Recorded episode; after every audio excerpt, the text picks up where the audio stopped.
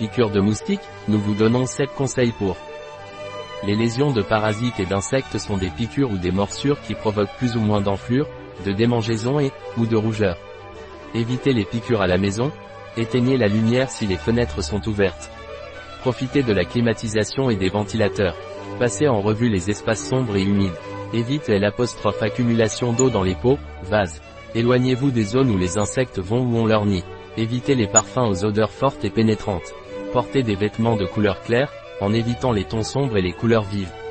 Image-de elmundo.es. Un article de Catalina Vidal Ramirez, pharmacien, gérant chez bio-pharma.es.